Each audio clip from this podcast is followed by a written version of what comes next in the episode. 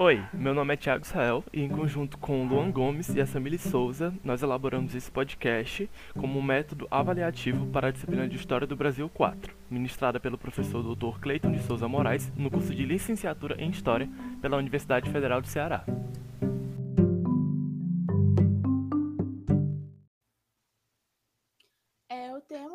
Podcast é o filme que é esse companheiro e as disputas de memória relacionadas ao sequestro do embaixador americano Charles Elbrecht. É, a obra ela foi lançada no ano de 1997 e foi dirigida pelo cineasta Bruno Barreto e, em parte, roteirizado por Leopoldo Serrano. E tem como inspiração principal para o seu roteiro o livro homônimo de Fernando Gabeira, que foi publicado em 1979. É, Fernando Gabeira é um jornalista, escritor e atualmente político que participou ativamente da resistência à ditadura civil e militar desde 1964. É, ele foi um dos integrantes da dissidência estudantil do Partido Comunista Brasileiro, na Guanabara, e foi preso em 1970 em São Paulo. E depois teve a sua liberdade adquirida em conjunto com mais de 39 presos políticos, através de uma permuta estabelecida por conta do sequestro do embaixador alemão Hollenbein. E foi este sequestro foi executado pela resistência armada de esquerda. Ele foi condenado ao exílio e viveu em países da Europa até 79 e retornou ao Brasil. Continuou a trabalhar como jornalista e escritor, é, defendendo o fim da ditadura. E no mesmo ano que ele vai retornar do exílio, ele publica o livro, que é esse companheiro, que possui fortes características autobiográficas e relata é, a sua participação, é, que, segundo ele, de maneira ativa do sequestro do embaixador norte-americano em 1969 e conta os pormenores deste evento. Segundo o Bruno Barreto, é, o filme vai fazendo certas licenças ficcionais é, em comparação ao livro que ele se baseia, justamente com o propósito de dar à obra característica mais hollywoodiana para o seu eventual é, sua eventual exibição para fora do Brasil, né? Contudo, não interessa nesse espaço aqui, né, enquanto estudante de história, é debater as características próprias do filme, né, da produção cinematográfica, mas sim refletir um pouco mais sobre os possíveis impactos e discussões que a estreia desse filme, em 1997, aflorou na população brasileira, já que o mesmo aborda a história de um passado recente doloroso para muitos, que foi a ditadura civil-militar.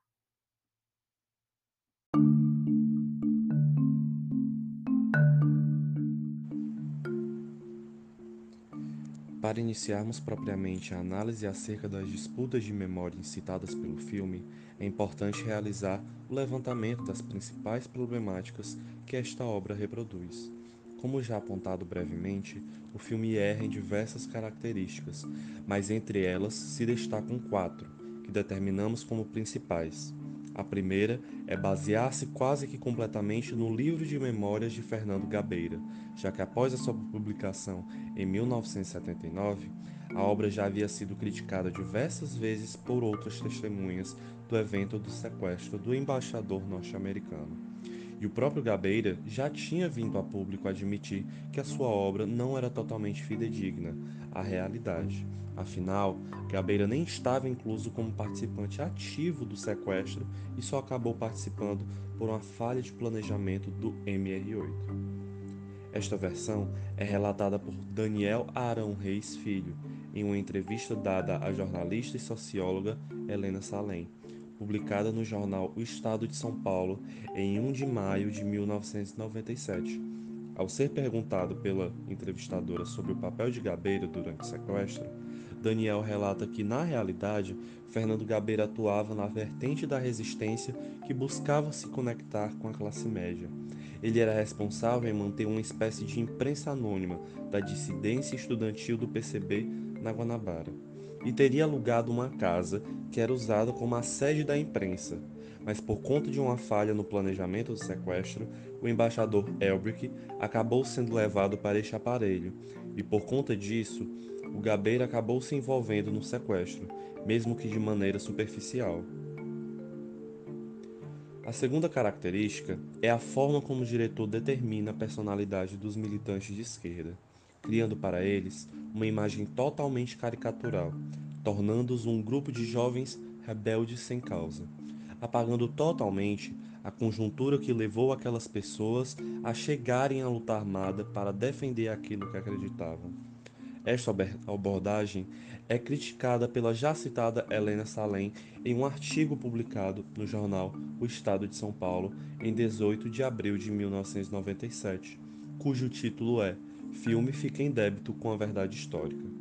Segundo a jornalista, aspas, a questão é, como obra de ficção, o filme precisa ser fiel à realidade? Bruno Barreto argumentou, em uma entrevista, que o filme não é um documentário, mas uma interpretação ficcional da realidade. Tudo bem. Só que essa interpretação, que é datada, localizada e utiliza nomes reais, deve ter pelo menos um compromisso com o espírito do que de fato ocorreu. Pode ser que muitos torturadores tenham tido crises existenciais como Henrique, o que é de duvidar, assim como todos os Eichmanns da vida.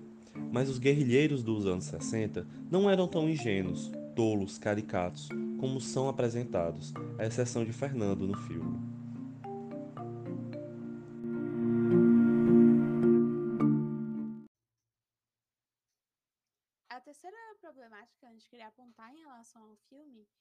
Relacionada à caracterização do guerrilheiro Jonas, que é o codinome do Vigílio Gomes da Silva.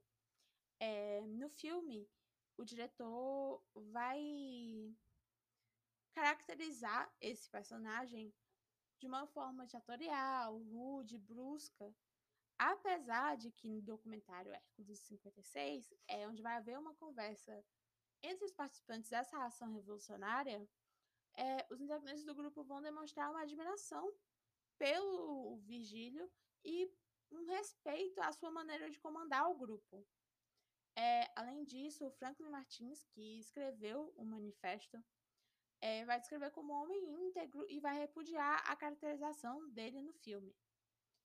É, essa forma de representar o Vigílio é, torna-o como uma espécie de vilão da trama, apesar que o diretor buscasse evitar isso. E é, não surpreende que a percepção do comandante revolucionário, que é altamente disciplinado e muito autoritário, é, ajude a cristalizar é, essa ideia e relacionar ela a vários é, movimentos revolucionários de esquerda durante essa época.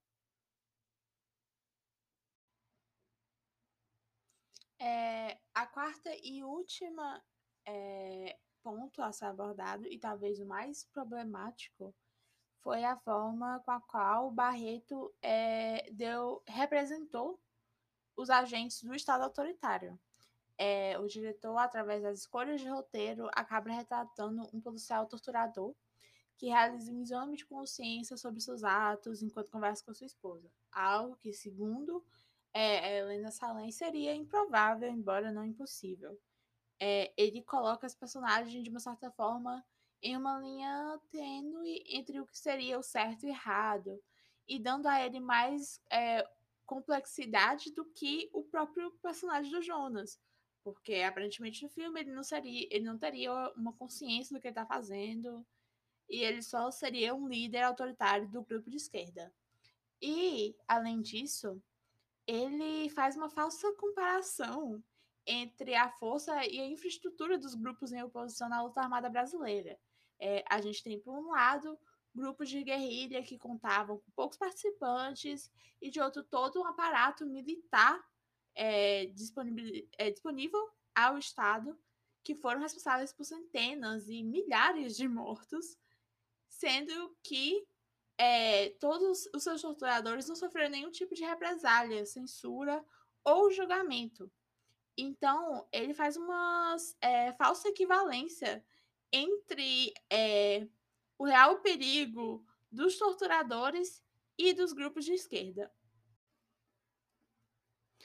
É, a seguir, nós vamos citar alguns trechos do livro que a gente usou, Versões e Ficções, é, a, com o objetivo de exemplificar qual seria a opinião da população da classe média intelectualizada em 1997 em relação ao filme. É, o primeiro trecho ele, vai, ele pertence ao artigo que abre o livro, que é intitulado Que História é essa? Ele é escrito diretamente para esta obra pro, pelo Marcelo Ridente em 1997, é, que na época era professor assistente e doutor de sociologia na Universidade Estadual Paulista. É, Ridente vai escrever: O problema é que esse filme é que o filme trata de fatos e personagens reais, de uma época sobre a qual há muita curiosidade e também muito desconhecimento. Como disse a atriz Fernanda Torres ao jornal Estado de São Paulo, precisamos atingir os jovens, eu não aprendi nada disso na escola. O cinema tem de ajudar o brasileiro a descobrir a complexidade da história recente do país. Com essas palavras, ela pretende defender a produção, mas, paradoxalmente, revela a questão de fundo da polêmica. Será que os jovens e outros que não aprenderam nada disso na escola conseguirão, com o filme, descobrir a complexidade da história recente do país? Infelizmente, a resposta é não. Como bem demonstram os artigos e entrevistas dessa coletânea, nesse aspecto, o mérito do filme é apenas o tocar no assunto que parecia esquecido ou ignorado pelo público. É, então, o Marcelo Ridente vai se posicionar contra a imagem que o filme reproduz sobre a esquerda amada, de 1969, e sobre a ditadura civil-militar, e aponta diversas questões bastante importantes. Afinal, o diretor declara o filme como ficcional, mas ele vai abordar eventos reais. Então, isso trata de uma ficção ou de um documentário.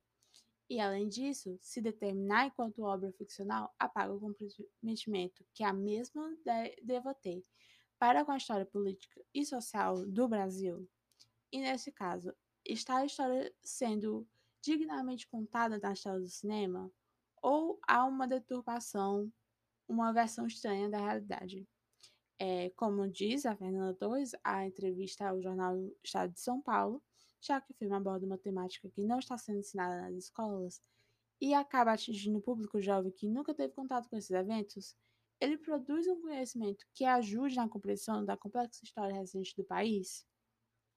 É, as respostas a esse questionamento são bastante simples na visão de Ridente, para ele, o filme peca justamente na forma como apresenta a história da resistência da esquerda armada e do evento do sequestro do embaixador. E ele não é o único a defender essa opinião, pois a maioria dos textos contidos na obra é, apontam outros intelectuais e acadêmicos que defendem esse ponto de vista.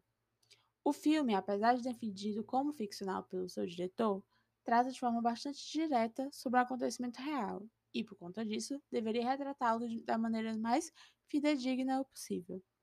Buscando uma reconstrução dos acontecimentos através das memórias daqueles que participaram deste evento e através da documentação existente sobre a repressão imposta pela ditadura militar. Ou seja, o filme apresenta uma versão bastante peculiar dos acontecimentos e acaba gerando um discurso de apaziguamento que não deveria existir frente às atrocidades cometidas pela ditadura civil militar brasileira. É, ao criar uma falsa equivalência entre policial torturador e esquerdista trajado de autoritário, o filme gera uma sensação de que não existe lado certo ou errado da história, mas que todos estão errados e apaga a narrativa de que a luta esquerda armada se intensifica após a instalação das cinco por parte do governo ditatorial. Cria a imagem de grupos de rebeldes sem causa que parecem crianças e onde o único militante com maior personalidade seria o personagem do Gabeira, que representaria o Gabeira, né, no caso, sendo que este, na realidade, não participava ativamente da ação do sequestro. Cria uma imagem endemonizada do guerrilheiro Vigílio Gomes, que, como atestado por Daniel Arão e Vera Silva, nada tinha a ver com a construção que Barreto fez para Jonas mas era, na verdade, um grande líder que tinha o conhecimento militar necessário para liderar a questão do sequestro. Daniel Arão Reis Filho reafirma esta visão do filme na entrevista dada a Helena Salem, já citada anteriormente. Helena questiona a Daniel. Então, você como professor de História, já que foram feitas diversas sessões para professores de História do Rio, o que diria para seus alunos sobre esse filme? E Daniel vai responder: Eu diria que é um filme que representa uma tendência conciliadora de recuperação da memória. Acho, inclusive, que as polêmicas sobre o filme deveriam se centrar nessas questões gerais e não na coisa de se o Gabeira fez o manifesto ou não fez, se teve a ideia ou não. Essas são polêmicas interessantes, têm o seu lugar, mas acho que o fundamental é discutir o que esse filme representa como proposta de recuperação dos anos 60 e o que ele representa na luta pela apropriação da memória. Não adianta os autores dizerem o que quiseram fazer uma ficção que não tem nada a ver com a realidade. Isso é uma balela, eles estão envolvidos na luta, conscientemente ou não. Então, portanto, nós temos aqui duas de três possíveis disputas de memória e de narrativa que rodearam a conjuntura do lançamento do filme. É, a primeira seria a reprodução de uma falsa memória, que foi construída por Gabeira no seu livro e que entra diretamente em conflito com a segunda, que gira em torno da representação dos eventos de 1969, que são retratados pelo filme, e a forma como o diretor deturpou essa memória e criou uma narrativa ofensiva àqueles que a vivenciaram, testemunharam e pagaram através das torturas que sofreram pelos seus atos de resistência à ditadura civil-militar.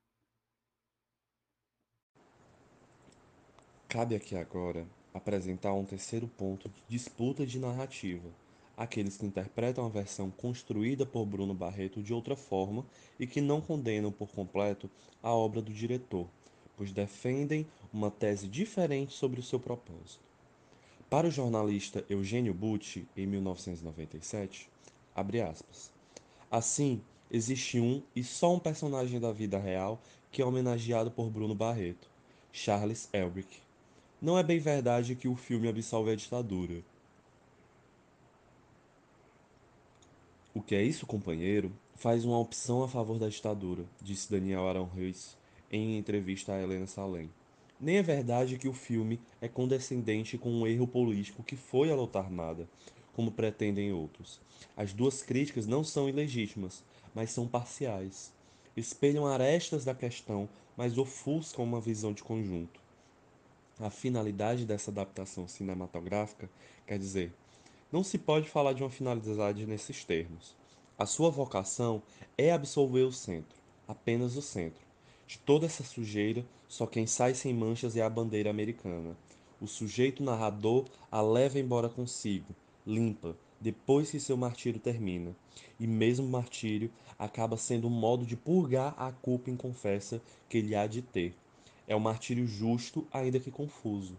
Mas uma vez liberto, ele volta para casa, leve e livre, como sempre faz o sujeito do cinema americano. Do meio do fogo, entre os dois extremos, ele sai ferido na cabeça, na consciência, o que seria devido, mas sai ileso, moralmente ileso. Fecha aspas. Portanto, temos a partir da fala de Butch uma terceira perspectiva sobre a obra de Barreto, com seus objetivos totalmente focados em agradar ao cinema estadunidense e a almejar o Oscar. O diretor optou por uma abordagem onde o verdadeiro protagonista é o embaixador Elbrick.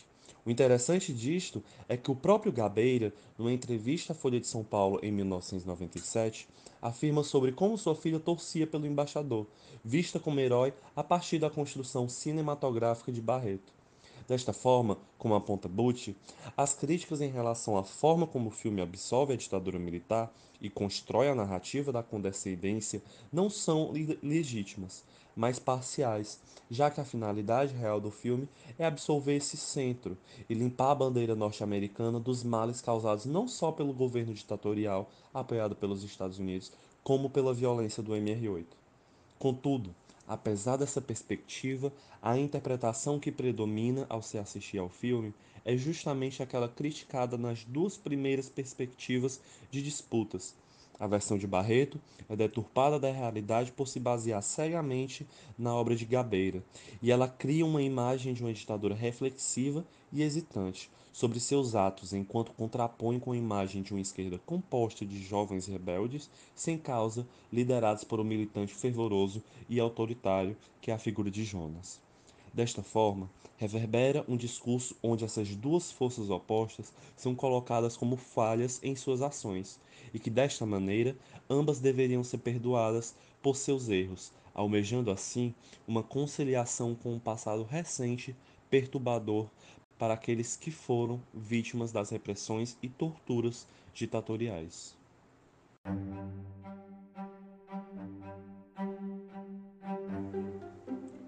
Apesar de todas as críticas, reivindicações e versões expressadas e defendidas já em 1997 e que foram brevemente citadas neste podcast, o filme de Barreto chegou a concorrer ao Oscar de melhor filme estrangeiro em 1998 sendo premiado neste mesmo ano pelo Prêmio Guarani de Cinema Brasileiro como melhor roteiro, entre diversas outras premiações às quais foi indicado e que venceu.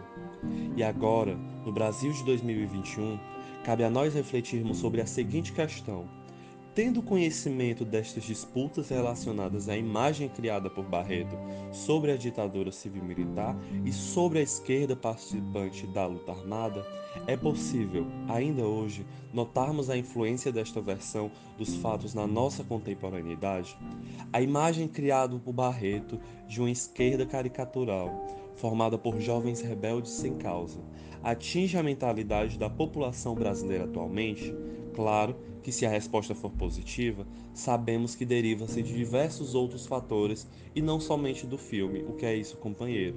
Mas a reflexão sobre o filme serve como apoio para pensarmos tais questões.